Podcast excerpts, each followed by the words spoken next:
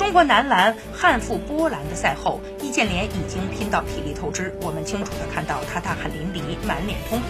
同时眼神当中还透露着遗憾和不甘。为了帮助中国男篮在对阵波兰的小组赛关键一役当中取胜，易建联做出了他所能做的一切。对于三十二岁的阿联来说，东京奥运会极有可能是他国家队生涯的最后一次世界大赛，这对于他本人和整个中国男篮来说都是意义非凡的一次赛会。缺席东京奥运会是所有人都不想看到的。